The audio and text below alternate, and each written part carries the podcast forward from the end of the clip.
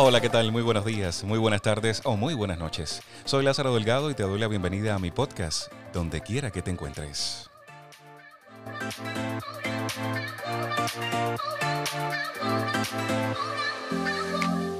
Bienvenido al episodio número 2 de mi podcast y como ya sabes, la infidelidad nos mantendrá reflexionando durante los próximos minutos. ¿Te sorprenderías si te comento que quizás todos hemos sido infieles? De seguro alguien a la escucha se sentirá ofendido, pero dame un minuto y te explico. Cuando pensamos en la infidelidad, lo primero que nos viene a la mente es el sexo.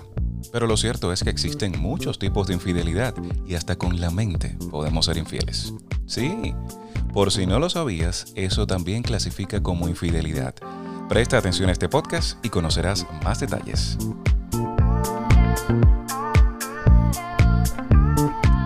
Lo cierto es que cuando descubrimos que nos han sido infiel, aunque haya sido en el pasado, llega a nosotros una mezcla indescriptible de sentimientos. Una mezcla de amor, odio y orgullo herido que a veces nos lleva a buscar venganza cometiendo el mismo acto. Y así empieza una cadena que en el peor de los casos causa sufrimiento y dolor a nuestras futuras relaciones. Según mi punto de vista, la fidelidad es el pilar básico de cualquier tipo de relación sea homosexual o heterosexual. Y es que con excepción de las relaciones abiertas, que esas merecen un podcast aparte, cuando iniciamos una relación con alguien estamos comprometiendo nuestra lealtad, nuestra confianza y nuestro respeto con el otro miembro de la relación. En los últimos años las infidelidades están en aumento. No podemos culparlas del todo, pero seguramente las nuevas tecnologías tengan algo que ver. Gracias al Facebook, WhatsApp o a las diferentes apps para socializar, cada vez es más fácil tener relaciones fuera de la pareja. También cada vez es mayor la tentación de llevar a cabo infidelidades. Ahora bien, ¿quién crees que son más infieles? ¿Los hombres o las mujeres? ¿Mm? Piensa un poco. Desde el punto de vista evolutivo, se suele explicar que los hombres están más predispuestos a la infidelidad, ya que intentan fecundar a la mayor cantidad de las hembras posibles para así transmitir su ADN. Mientras que las mujeres, una vez que quedan embarazadas, no tienen la necesidad de seguir buscando, ya que han asegurado la descendencia. Quizás esto pueda darnos una idea de cómo funcionaban las relaciones en la era de los cavernícolas. Pero en pleno siglo XXI, esta explicación científica no convence del todo. Otros científicos afirman que la infidelidad es una cuestión genética, que podemos estar predispuestos a ser infieles incluso antes de nacer.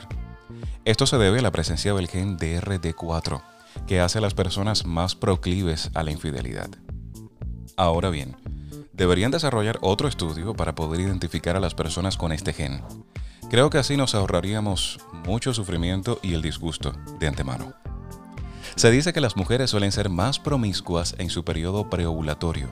Algunos estudios han mostrado todos los cambios que ocurren en el cuerpo de la mujer durante esta época.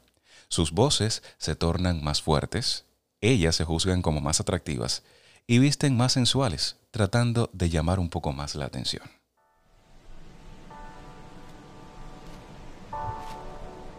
Sobre la infidelidad converso contigo en el podcast de hoy.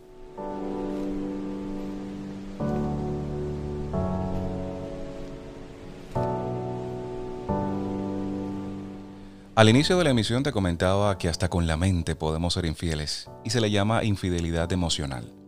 ¿Nunca te ha pasado que alguien se cruza por tu mente más de lo normal? Esperas saber a esa persona o tener algún tipo de contacto. Y son solo amigos, o a veces solo conocidos, pero uno que otro episodio comprometedor ha pasado por tu mente.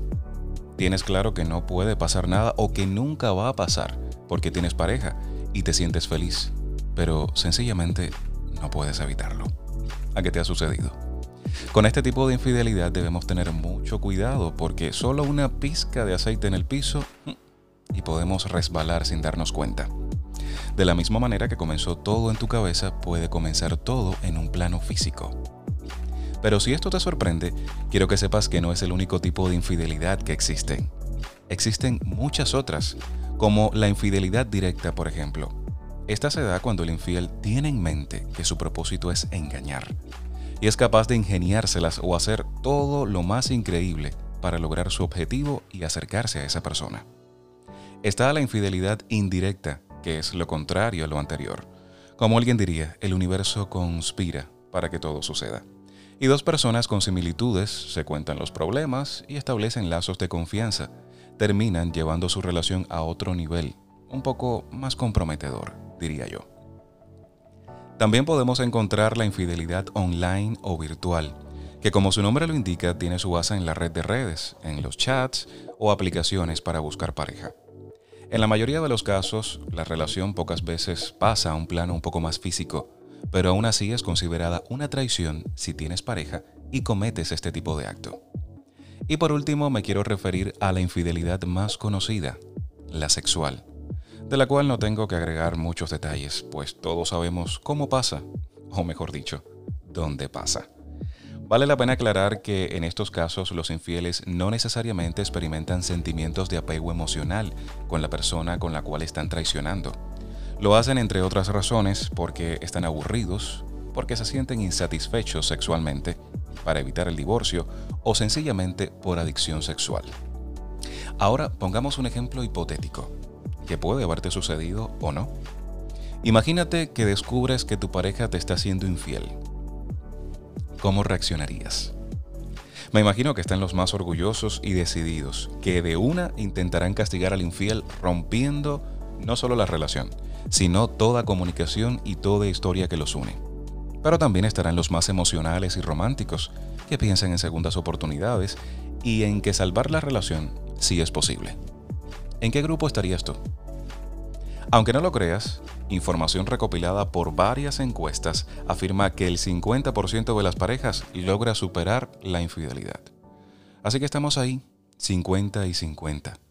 Por lo tanto, a la hora de plantearse una posible reconciliación tras una infidelidad, es necesario valorar qué tipo de infidelidad fue cometida y la fuerza que tiene el sentimiento que aún llevamos por dentro por el otro miembro de la relación.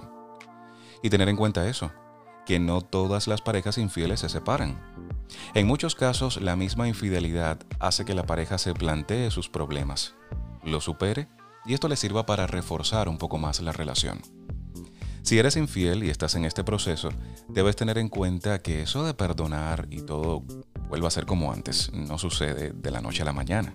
Es lento y difícil y debe pasar inevitablemente por pedir perdón y perdonar de forma sincera. Quizás un debate sincero cara a cara explicando cuál fue el motivo que te llevó a cometer una infidelidad sea una manera de enmendar errores del pasado y tener un nuevo comienzo. Mi consejo es que valores a la persona que tienes frente a ti algo especial te hace sentir cuando te fijaste en él o ella. Trata de avivar la relación. Tengan otra luna de miel, impónganse retos, metas, viajen juntos. Sea cual sea la infidelidad, mi recomendación es tratar de avivar día a día el amor con detalles. Y en caso de que la relación esté irremediablemente dañada, pues romper en buenos términos creo que sería la mejor solución para ambas partes. Nunca des lo que no estás dispuesto a recibir. ¿Te gustaría que te fueran infieles a ti? Valora lo que tienes. Créeme, casi nunca vale la pena arriesgarlo todo por nada.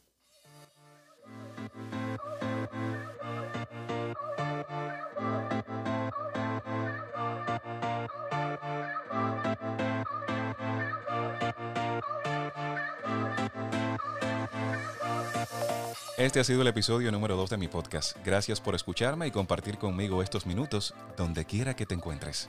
Hasta un próximo encuentro. Muy buenos días, muy buenas tardes o muy buenas noches.